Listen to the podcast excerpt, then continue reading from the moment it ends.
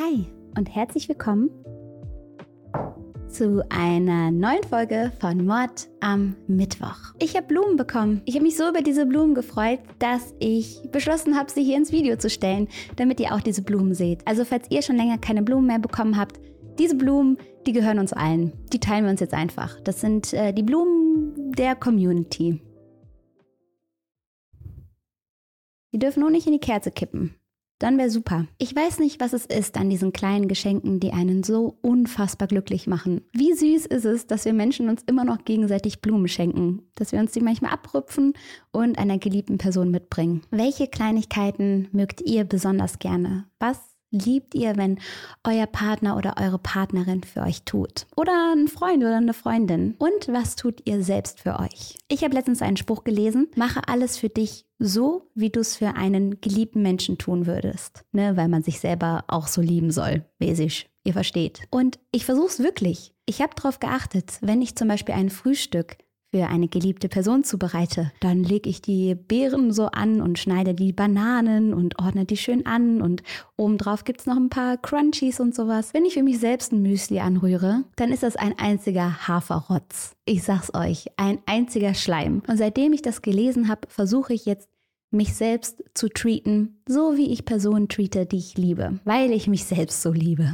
Naja, das mit der Selbstliebe, das ist ein Thema für sich. Da versuchen wir alle noch hinzukommen. Ich hoffe, es geht euch soweit gut. Ich hoffe, ihr hattet einen schönen Tag und ich habe euch heute einen ganz besonders tragischen Fall mitgebracht. In diesem Fall geht es auch um Liebe und um Erwartungen und um eine Zeit, die die allerschönste sein sollte und dann zum absoluten Horror wird. Ich erzähle euch heute vom Flitterwochenmord. Freunde, ich bin's noch mal kurz. Keine Sorge, das Video geht sofort weiter. Ich spanne euch nicht zu lange auf die Folter. Aber ich suche jemanden, der Videos schneiden kann für mein Team. Also wenn du Erfahrung in dem Bereich hast und Bock hast und einen Job suchst, dann schau doch gerne mal in die Videobeschreibung. Da findest du den Link. Und ich freue mich auf eure Bewerbung.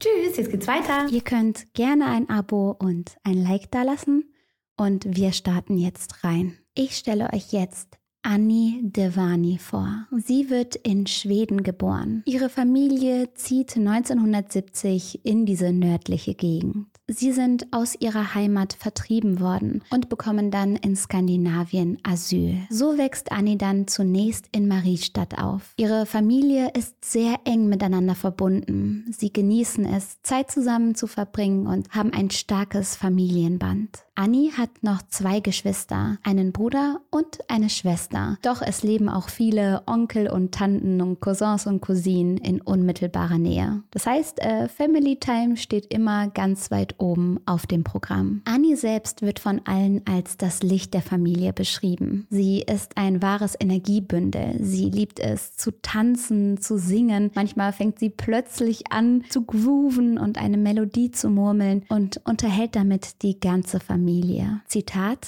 zwischendurch ruft Annie einfach aus dem Nichts an, nur um mir zu sagen, Bruder, ich liebe dich. So erinnert sich ihr Bruder an Annie. Annie macht nach der Schule ihren Abschluss als Ingenieurin und beginnt bei Ericsson in Stockholm zu arbeiten. Nebenbei ist sie auch noch Model. Klar, sie ist nicht nur intelligent, sympathisch und lustig, sie ist auch noch wunderschön und erfolgreich. In diesem Fall wird jetzt eine zweite Person wichtig. Er heißt Shrien Devani. Seine Mutter stammt aus Uganda, sein Vater aus Kenia. Gemeinsam zieht die Familie irgendwann ins Vereinigte Königreich. Der Vater, Prakash, ist ein Apotheker mit einem Talent für Handel und er liebt harte Arbeit. Er ist so der Meinung, dass man aus dem Nichts ein Imperium aufbauen kann, wenn man nur hart genug dafür arbeitet. Er hat diesen amerikanischen Traum also verinnerlicht und lebt diesen Traum dann in der UK aus. So wird er dann ziemlich erfolgreich. Er gründet eine Reihe von Pflegeheimen und verdient damit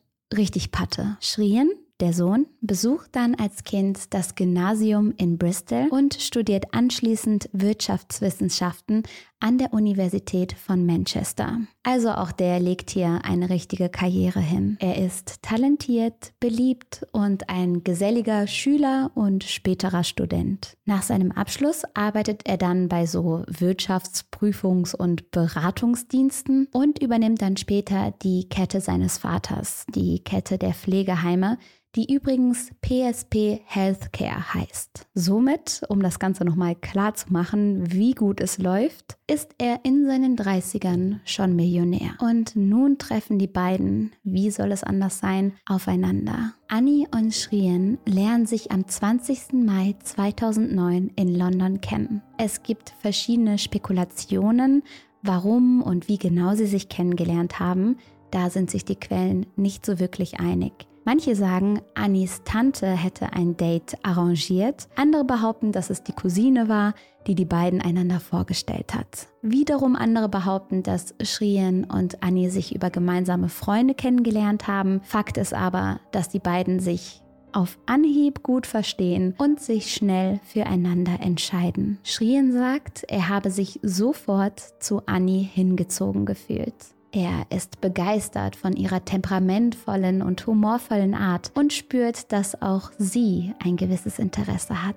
Außerdem merkt er, dass auch Annie sehr ehrgeizig ist und ja, sie auch viel vom Leben erwartet und viel erreichen möchte und darauf steht er total. So kommt es zu den ersten Dates. Ein Café bei Starbucks, ein Besuch bei König der Löwen, dem Musical und ein Abendessen im Restaurant Asia de Cuba. Annie arbeitet zu dieser Zeit noch als Produktdesignerin in Schweden, aber das hindert die beiden nicht daran, eine Beziehung miteinander einzugehen. Es ist dann halt eine Fernbeziehung, aber sie sind sich so sicher miteinander, dass sie sagen, hey, das Risiko gehen wir ein. Annies Eltern sind höchst erfreut über die Beziehung. Sie sehen in Schrien einen ehrgeizigen, wohlerzogenen, gut aussehenden und verdammt reichen jungen Mann. Der perfekte Schwiegersohn. Annie und Shrien besuchen sich abwechselnd. Oft fliegt sie aber zu ihm nach England. Die ganze Geschichte geht also los mit sehr viel Leidenschaft, mit Liebe auf den ersten Blick und einem Perfect Match. Doch die Idylle scheint nicht sehr lange zu wahren. Freunde sagen später, dass die beiden schon immer sehr eigensinnig waren und stur und sich deswegen seit Beginn der Beziehung häufig gestritten haben. Im Januar 2010 kommt es dann zu einer Eskalation und Annie beendet die Beziehung. Doch auch das Beziehungsaus scheint nicht lange zu halten und so finden die beiden dann irgendwann wieder zueinander. Ein bisschen on und off und dann versöhnen sie sich und sind wieder ein Paar. Annie scheint diesmal aber alle Karten auf den Tisch legen zu wollen. Im März kündigt sie dann ihren Job in Schweden und zieht nach Großbritannien. Sie denkt sich, ich will die Beziehung retten, ich gehe da jetzt all in, alles auf eine Karte, ab dafür. Und so nimmt die Beziehung ordentlich Fahrt auf. Schon im Mai 2010 reisen Annis Eltern dann auch nach England, um Schriens Familie kennenzulernen. Noch im selben Monat bittet er dann Annis Vater um ihre Hand. Dieser erteilt Schrien dann freudig die Erlaubnis, auch ziemlich altmodisch, oder? Ich weiß gar nicht, ob man das hier so machen würde oder würdet ihr das tun? Hat euer Partner oder eure Partnerin vielleicht auch bei euren Eltern um eure Hand angehalten? Was sind eure Gedanken dazu? Auf jeden Fall hat Shrien das getan und er hat die Erlaubnis erhalten. Er darf Annie endlich die große Frage stellen und genau das tut er dann auch. Er fliegt sie nach Paris aus und steckt ihr dann einen 30.000 Euro teuren Diamantring an den Finger. Er überreicht ihr diesen Ring, dann balanciert auf einer roten Rose in einem Ritz-Hotel in Paris und Annie ist hin und weg. Shrien reist daraufhin dann mit einer Gruppe von Freunden zu seinem Junggesellenabschied nach Las Vegas. Währenddessen planen die Familien dann die Hochzeit und die Zukunft. Die Idee dabei ist, dass der Hauptwohnsitz von Annie und Shrien in Bristol ist und sie dann ein Wochenendhaus in London haben. Klar,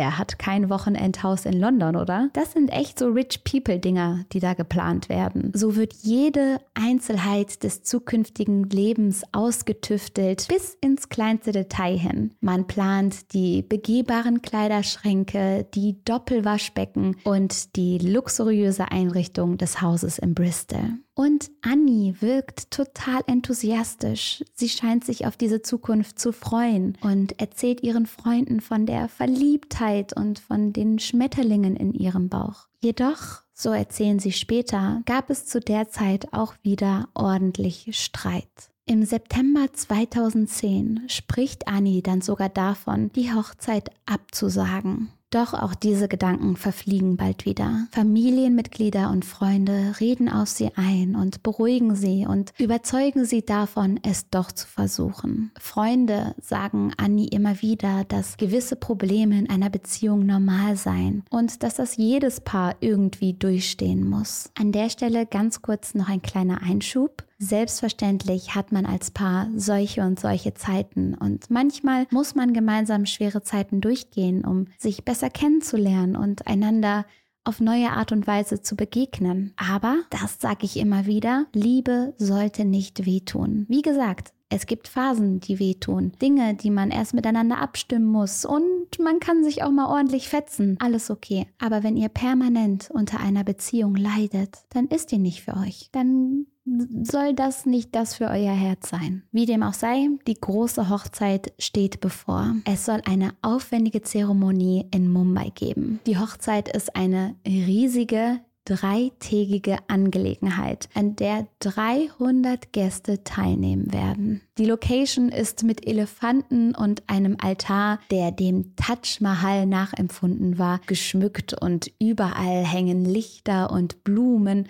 Es sieht also aus wie eine richtige Märchenhochzeit. Das Ehepaar tanzt, lacht, lässt sich und seine Liebe feiern. Perfekter könnte es gar nicht sein. Die Devanis, ne, die teilen sich jetzt ja den Nachnamen, sind gläubige Hindus und besuchen anschließend dann den Hindu-Tempel von Bristol in Redfield. Da wird dann weiter gefeiert und sie gucken sich bei diesem Trip dann auch das Haus an. Das wird ja gerade gebaut und ja, es läuft alles super. Das Haus sieht immer perfekter aus. Alle Feierlichkeiten ebben langsam ab und man kann sich auf die gemeinsame Zukunft freuen. Vorher geht es aber nochmal in die Flitterwoche. Und ihr könnt es euch denken, hier wird natürlich nicht irgendein Ziel ausgewählt. Es muss die Creme de la Creme sein. Das Ziel? Südafrika. Ausgesucht hat es Schrien. Er sagt, hey, wir sind beide noch nie dort gewesen, lass uns hinfahren. Außerdem sind die Initialien von Südafrika ja SA und das sind dieselben Initialien wie von den Devanis. Schrien und Annie. Die Flitterwochen beginnen mit einer viertägigen Safari. Danach geht's nach Kapstadt. Sie landen im Flughafen von Kapstadt. Das Fünf-Sterne-Hotel Cape Grace, in dem sie sich die nächsten Tage aufhalten wollen, bietet einen Flughafentransfer an. Doch die Devanis nehmen diesen Transfer nicht wahr. Stattdessen heuert Shrien einen lokalen Taxifahrer namens Sola Tonga an, um die beiden dann in dessen Minivan dann zum Hotel fahren zu lassen. Das ist etwas seltsam. Warum sollte sich Shrien gegen den Hoteltransfer der ja umsonst ist, entscheiden, nur um dann einen willkürlichen Taxifahrer anzuheuern. Annie macht sich darüber aber keine Gedanken. Als sie im Hotel ankommen, fängt sie an einzuchecken. Sie freut sich auf das Bett, auf eine Pause und auf die nächsten Urlaubstage. Schrien geht derweil wieder nach draußen. Er verlässt die Hotellobby und hält sich zehn Minuten vor der Lobby mit dem Taxifahrer Sola auf, bevor er dann wieder reingeht und sich Annie anschließt. Er sagt anschließend, dass er sich mit Sola nur unterhalten habe und ihn eingestellt habe, damit der die beiden die nächste Woche begleiten kann. So etwas wie ein persönlicher Taxifahrer für die nächsten Tage. Und so trifft das Paar dann am nächsten Tag wieder auf Sola. Er kommt, um Schrien abzuholen. Der will in die Stadt, um Geld umzutauschen. Danach bringt Sola ihn wieder ins Hotel zurück. Das frisch verheiratete Paar genießt daraufhin den Tag im Hotel und an den Pools. Sie entspannen, gehen zur Bar und genießen genießen die Waterfront-Aussicht. Um 7.30 Uhr kommt Sola dann zurück, um das Paar wieder einmal abzuholen. Abends haben sie nämlich eine Reservierung im 96 Winery Road. Das ist ein wunderschönes Top-Hotel mit tollem Ausblick. Auf dem Weg dahin entscheiden sie sich aber kurzerhand um. Sola bietet ihnen an, ihnen ein anderes, unbekannteres Restaurant zu zeigen. Das Surfside Restaurant am Strand. Dort bringt er sie hin und holt sie anschließend wieder ab. Das Paar hat gut gegessen, den Abend genossen und der Plan ist es, sie jetzt wieder in ihr Hotel zurückzubringen. Doch es scheint so, als hätten die Devanis noch nicht genug gesehen. Shrien und Annie bestehen darauf, dass Sola ihnen das echte Afrika zeigt. Schrien sagt später, dass der Vorschlag von seiner Frau kam. Doch Annis Schwester kann sich das nicht so richtig vorstellen. Sie sagt, Annie wusste, wie gefährlich es ist, nachts als Frau unterwegs zu sein. Vor allem an Orten, die sie nicht kennt. Sie hätte das niemals vorgeschlagen. Niemals. Fakt ist, dass Sola die beiden statt zum Hotel nun in die entgegengesetzte Richtung bringt. Sie fahren ins Township Gamalake. Gamalake ist dafür bekannt, ein unfassbar gefährlicher Ort zu sein, mit einer sehr, sehr hohen Mordrate. Dort rumzulaufen ist tagsüber schon gefährlich, nachts dagegen umso mehr. Deswegen kann man nicht verstehen, warum Sola die beiden dorthin bringen sollte und warum sich Annie das wünschen sollte. Es gibt ja so etwas wie Armutstourismus, auf Englisch häufig Slum Tourism oder Tourism genannt. Dabei geht es darum, dass Menschen aus privilegierteren Lebensumständen, die aus Europa kommen oder die Geld haben, dann extra in arme Viertel reisen, wie in Brasilien, in den Favelas oder in Townships in Afrika, um sich diese ärmeren Lebensumstände dann anzuschauen. Und viele argumentieren damit, dass es wichtig ist, der Realität ins Auge zu blicken. Ich finde das aber ziemlich kritisch, denn die Menschen, die da leben, das sind echte Menschen. Und daraus eine Touristenattraktion zu machen, nach dem Motto, hier schaut den armen Menschen beim Leben zu, das finde ich ziemlich befremdlich. Was ist eure Meinung dazu? Sagt ihr, hey, das ist wichtig für die Aufklärung? Oder sagt ihr, das geht gar nicht, dass man da irgendwie die reichen Touristen in ihren Polohemden durch die armen Viertel schleust, nur um denen eine Attraktion zu bieten. Das ist echt morbide, oder? Schreibt's gerne mal in die Kommentare. Lasst uns diskutieren. Auf jeden Fall gibt es absolut so etwas wie diesen Armutstourismus, bei dem dann die reichen Touristen durch die Viertel gefahren werden und ja, dann zeigt man denen, wie das echte Afrika aussieht. Das ist ja auch ziemlicher Quatsch, weil Afrika hat natürlich tausende Gesichter und ähm, ja, anderes Thema. Auf jeden Fall passiert genau das. Warum auch immer, aber Annie, Shrien und Sola befinden sich nun in diesem sehr, sehr armen und sehr, sehr gefährlichen Township. Und während sie dann an einer Kreuzung stehen und darauf warten, dass das Licht grün wird, brechen zwei bewaffnete Männer ins Auto ein. Einer kommt von vorne, der andere von hinten. Sie befehlen Sola aus dem Auto auszusteigen und fahren mit Schrien und Annie auf der Rückbank los. Angeblich versprechen sie ihnen, dass sie sie am Leben lassen wollen. Das Einzige, an dem sie interessiert sind, so erzählt es Schrien später, sei das Auto. Kurze Zeit später halten sie an und befehlen Schrien auszusteigen. Er steigt aus dem Auto aus und daraufhin schließen die Einbrecher wieder die Tür und fahren los mit Annie auf dem Rücksitz. Sola geht sofort, nachdem er selbst aus dem Auto geschmissen wird, zur lokalen Polizei und meldet den Vorfall. Auch Schrien fängt damit an, nach seinem Rauswurf panisch an Hütten und Häuser in der Gegend zu klopfen und nach Hilfe zu schreien. Auch er versucht sich so schnell wie es geht mit der Polizei in Verbindung zu setzen. Doch es ist umsonst.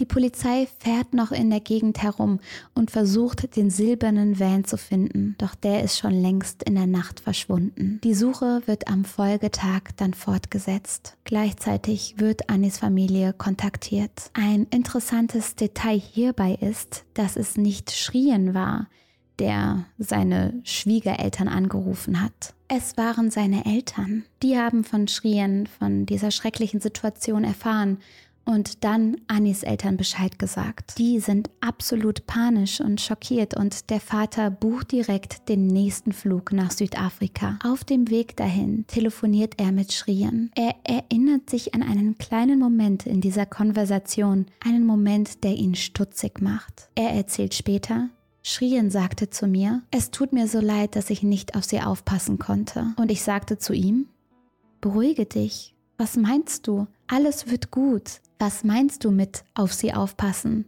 Sie ist doch nicht tot, rede doch nicht von ihr in Vergangenheitsform. Und er ignorierte das, was ich sagte, und wiederholte nur, es tut mir nur leid, dass ich es nicht geschafft habe, auf sie aufzupassen und sie zu beschützen. Als Anis Vater schon im Flieger sitzt, bekommt die Polizei einen Anruf. Es ist eine Bewohnerin aus einem anderen Township. Sie bemerkte einen am Straßenrand stehenden Minivan. Sie fand es komisch, dass dieser Van so aus dem Nichts und ohne Sinn da am Straßenrand stand, ohne dass jemand darin saß. Die Polizei schickt ein paar Beamte los und es stellt sich heraus, dass es wirklich der geklaute Wagen von Sola ist. Als sie die Tür hinten aufmachen, finden sie Annie. Annie liegt auf dem Rücksitz. Sie ist tot. Sie wurde mit einem Schuss getötet. Die Kugel ging durch ihre Hand. Anscheinend wollte sie sich wehren, streifte ihre Brust und tötete sie, als sie durch ihren Hals drang. Annies Vater erfährt vom Tod seiner Tochter, als er gerade im Transit in Amsterdam sitzt. Er fliegt trotzdem nach Südafrika und fühlt sich den Flug über komplett taub. Die Polizei handelt schnell. Der Mord an der Hochzeitsreisenden in einem Township am Rande von Kapstadt schockiert die Welt und schreckt einige Touristen ab.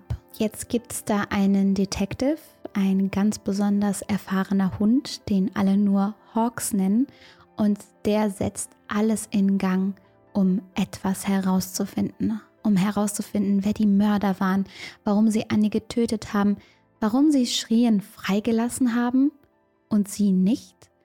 Und die Ermittlungen laufen an. Ein Sprecher sagte in einem Interview, Südafrika beherbergt jährlich Hunderttausende von Touristen, ohne dass es zu Zwischenfällen kommt, wie sich während der Fußballweltmeisterschaft 2010 gezeigt hat. Das ganze Land hat Angst um seinen Ruf. So vieles ist so gut gelaufen und hat sich so gut entwickelt. Und auf einmal gibt es da diese Schlagzeilen. Doch die Polizei tut's was sie kann. Und zwei Tage später werden zwei Verdächtige festgenommen. Die Polizei behauptet, dass die Fingerabdrücke eines arbeitslosen Mannes, Xolele Mgeni, schnell in einem Taxi gefunden werden. Er ist für ein oder zwei kleinere Verbrechen schon bekannt. Deswegen war er schon auf der einen oder anderen Polizeistation und es war nicht schwer, ihn in der Datenbank ausfindig zu machen. Der 26-jährige Mgeni wird am Dienstag nach dem Mord verhaftet und gesteht nach Angaben der Polizei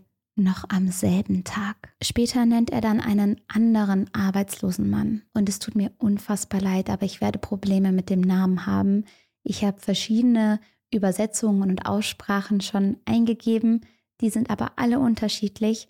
Hier kommt jetzt mein Take von dem Namen. MC Wamadoda Quabe. Wie gesagt, alle Siri-Versionen sind sich da uneinig, wie man es ausspricht. Ähm, ich habe alles gegeben. Auf jeden Fall ist dieser Mann, den wir hier jetzt Quabe nennen, 25 Jahre alt, ebenfalls arbeitslos und wohl ein Komplize. Quabe wird am Donnerstag verhaftet und hier nimmt der Fall eine plötzliche Wendung. Quabe behauptet laut Polizei, die Entführung sei ein Komplott gewesen. Das sei alles vorgetäuscht gewesen. Eine Woche nach dem Mord nehmen sie dann noch einen dritten Täter fest, Monde M. Bolombo. Dieser hätte sich mit Kwabe und Mnengi in Verbindung gesetzt, um das Ganze zu organisieren. Als Mbolombo aufs Revier gebracht wird, wird eine Verbindung eindeutig. Sola Tonga, der Taxifahrer. Sola soll Mbolombo angerufen haben, um ihn zu fragen, ob er Verbindungen hätte, um einen Mord durchzuführen. Keine Entführung, keinen Diebstahl, einen Mord. Sola wird kurz darauf aufs Revier gebracht. Auch er bestätigt die Aussagen von Quabe. Es handelt sich laut Sola nicht um einen gewöhnlichen Autodiebstahl und einen Raub, sondern um einen Komplott, den sich Schrien ausgedacht hat. Ihr habt richtig gehört. Schrien der Traumehemann, der ehrgeizige Millionär, der den Eltern von Annie ein gutes Leben für deren Tochter versprochen hat. Der hatte Sola laut dessen Angaben wenige Tage nach der Hochzeit angeheuert, um Annie zu töten. Es gibt Videomaterial, die diese Aussagen unterstützen. So sieht man auf einem Video Mondo beim Telefonieren und man sieht, wie er mit den anderen Akteuren spricht und unter anderem Dinge sagt wie, es muss heute geschehen. Die Person, die es fertig gebracht haben will, ist in Eile. Die es fertig gebracht haben will. Auch findet man Sicherheitsaufnahmen, wie Sola mit Schrien spricht, vor der Abduktion, vor der Entführung, nach der Entführung. Man sieht, wie ein großer weißer Umschlag den Besitzer wechselt. Man sieht, wie immer wieder Kontakt zueinander hergestellt wird. Zu diesem Zeitpunkt ist es unmöglich für die Polizei, Schrien zu verhaften und aufs Revier einzuladen. Shrien Devani ist nämlich längst wieder im Vereinigten Königreich. Er ist mit der Leiche seiner Frau drei Tage nach dem Mord zurückgeflogen. Was folgt, ist eine mühsame, zähe, lange, lange Zeit, in der zu verschiedenen Zeitpunkten verschiedene Leute verhaftet, vernommen, verurteilt und wieder freigesprochen werden. Das Ganze ist ein ziemliches Wirrwarr, vor allem weil Shrien den Ort und den Kontinent gewechselt hat. Zunächst wird Emgeni, der 26-Jährige, wegen Mordes, Raubes unter erschwerenden Umständen und Entführung angeklagt. Er erscheint vor Gericht und kommt in Untersuchungshaft. Die Leiche von Annie wird währenddessen ins Vereinigte Königreich überführt und am 21. November in London beigesetzt. Schrien bleibt nun lange Zeit über in der UK. Sola und Quabe werden nun auch vors Gericht geladen. Sie sind wegen Mordes, Raubes und Entführung angeklagt. Beide beschuldigen Schrien als Strippenzieher. Und so beginnt die Polizei damit, gegen Schrien zu ermitteln. Im Dezember 2010 wird er dann auf Ersuchen der südafrikanischen Behörden in Bristol verhaftet. Schriens Familie ist entsetzt. Sie halten das Ganze für falsche Anschuldigungen. Schrien selber sagt, er sei traumatisiert. Er bekommt medizinische und psychische Hilfe, um sein Trauma zu verarbeiten. Er habe Depressionen und sei unschuldig. Vor dem Haus der Devanis lagert nun durchgehend ein Presserudel. Leute vom Fernsehen, von der Zeitung wollen Schrien sehen und ein Statement von ihm haben.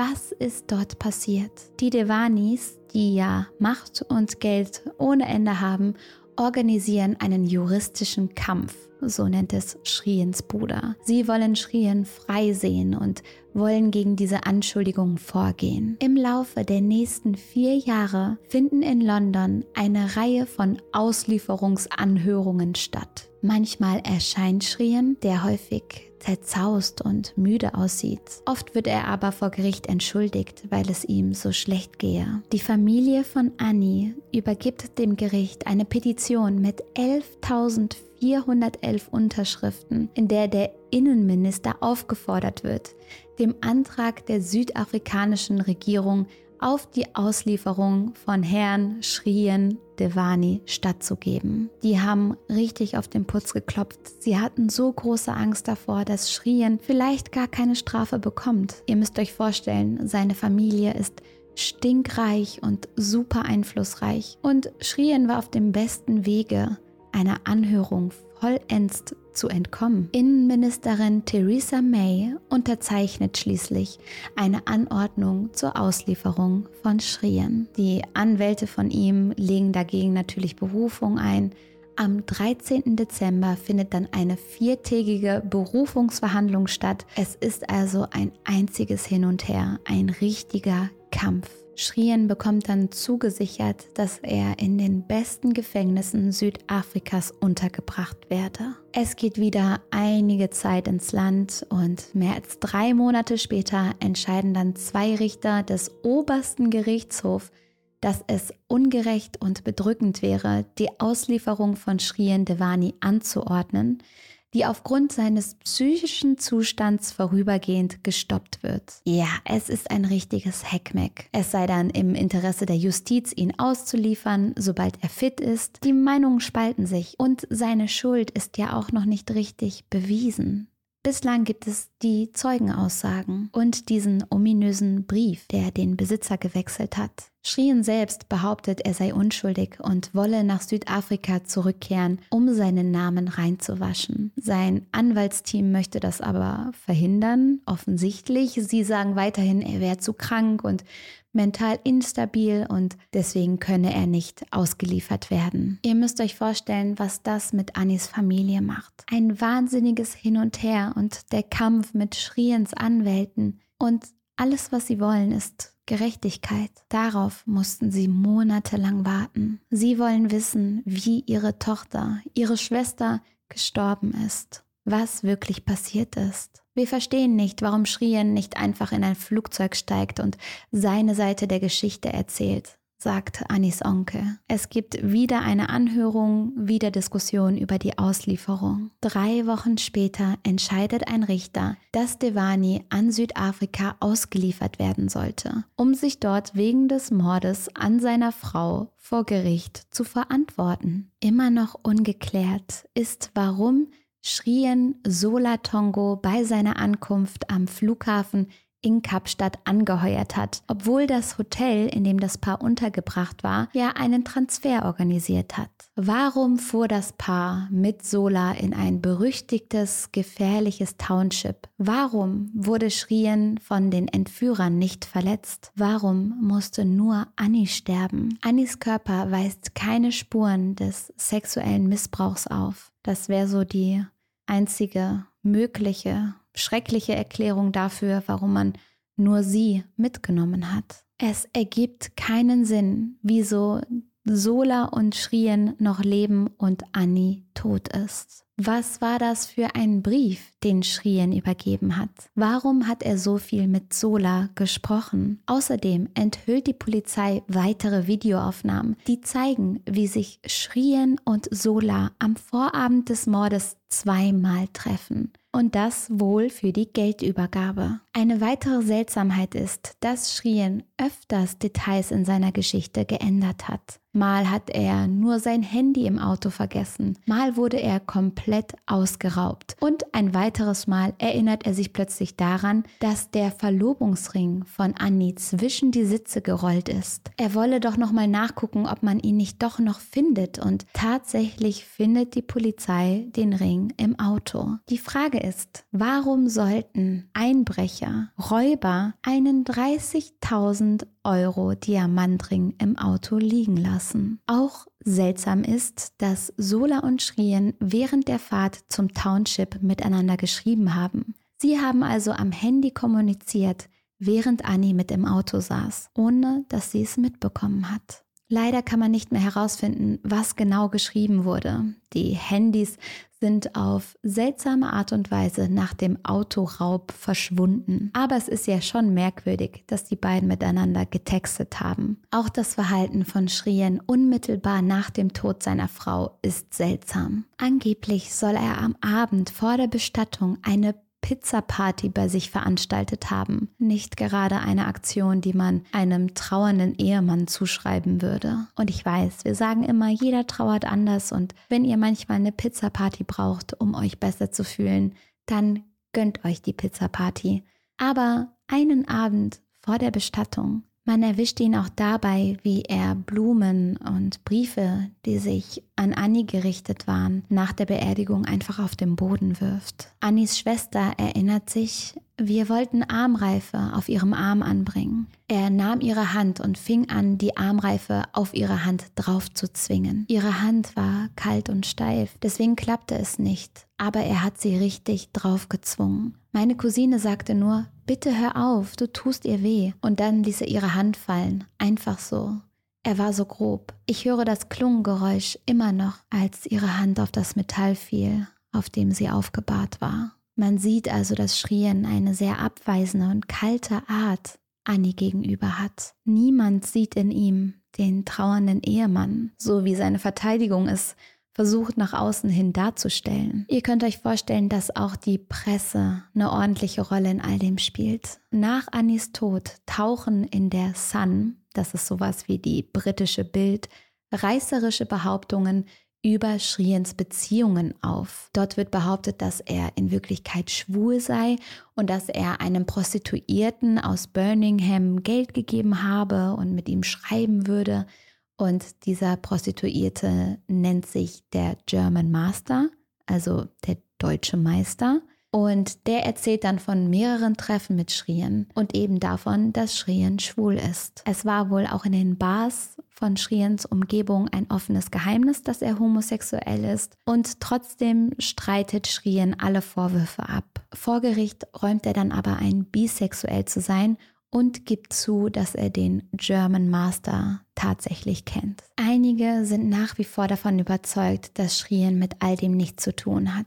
Es sind aber nur wenige. Die meisten sehen in ihm einen kaltblütigen Mörder, der seine Frau aus dem Weg räumen wollte, der all das geplant hat, um sie zu töten. All diese Hinweise, die Zeugenaussagen und die Kameraaufnahmen. Für Annie sollte es die schönste Zeit überhaupt werden. Sie hat sich so auf alles gefreut, auf die Planung, auf die Zukunft. Und das alles endete in so einem Horror. Die Staatsanwaltschaft räumt ein, dass sämtliche Zeugenaussagen nur auf denen der drei Männer beruht, auf den Aussagen von Sola, dem Entführer Quabe und dem sogenannten Mittelsmann Monde Mbolombo. Alle drei Männer seien auf jeden Fall an der Ermordung von Annie beteiligt gewesen. Für ihre Aussagen haben sie auch eine Strafminderung bekommen. Viele argumentieren, dass sie deswegen allen Grund hatten zu lügen, dass sie Schrien nur deswegen in all das mit reingezogen haben, um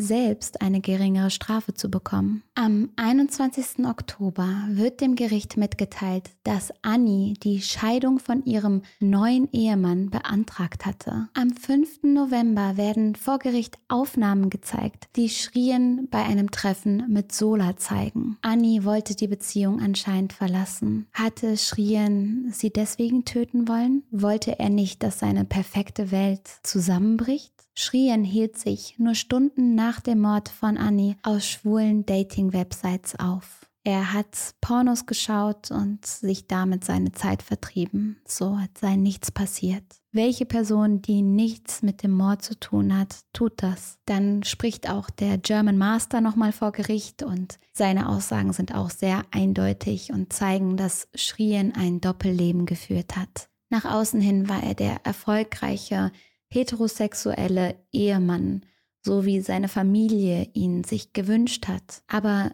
die Wahrheit war eine andere. Die Anwälte von Schrien beantragen, dass das Verfahren gegen ihn eingestellt wird. Und genau das passiert dann. Ich habe euch gesagt, das Verfahren ist verdammt kompliziert und langwierig. Sola Tongo wird im Dezember 2010 dann des Mordes für schuldig befunden und bekommt 18 Jahre Haftstrafe. 2012 bekommt Quabe 25 Jahre Haftstrafe. Mgeni wird auch 2012 verurteilt und er bekommt die lebenslange Haft. Mbolombo gibt seine Beteiligung an all dem zu, er erhält jedoch Immunität im Austausch gegen eine Aussage gegen die anderen Männer. Und Schrien, der wird im Dezember 2014 wieder vors Gericht gezogen und freigesprochen. Schrien Devani ist damit ein freier Mann und ich kann nur sagen, dass mir absolut die Worte fehlen. Was dazu geführt hat, ist wahrscheinlich, dass sich die drei anderen Beteiligten in ihren Aussagen so häufig widersprochen haben. Sie wurden irgendwann dann als nicht zurechnungsfähige Zeugen erklärt, also als Zeugen, denen man jetzt nicht so wirklich vertrauen kann, weil sie eben selber befangen sind und selber ihr, ihren eigenen Poppes retten wollen. Aber Schrien, der offensichtlich mit all dem was zu tun hatte, der Telefonate geführt hat, der Geld gegeben hat, also ein, ein Paket überreicht hat, wir wissen ja nicht, was drin war, aber der in all dem eine Rolle gespielt hat. Vermutlich, bitte verklag mich nicht, schrien, ist ein freier Mann. Was haltet ihr davon? Was ist eure Meinung dazu? Ich, ähm, mir fehlen die Worte. Es ist so schwer, jemanden Ding festzumachen, wenn da keine handfesten Beweise sind, wie Fingerabdrücke. Und das verstehe ich auch. Das ist ja auch gut so. So kann nicht jede unschuldige Person wegen irgendwas angeklagt werden. Und man wird im besten Fall nur dann verurteilt, wenn man wirklich schuldig ist. Aber waren das nicht genug Zeichen in diesem Fall? Was denkt ihr? Ich wünsche euch jetzt einen schönen Abend. Ich hoffe, dass es Anni da, wo sie ist, gut geht. Und ich drücke euch fest. Macht's gut.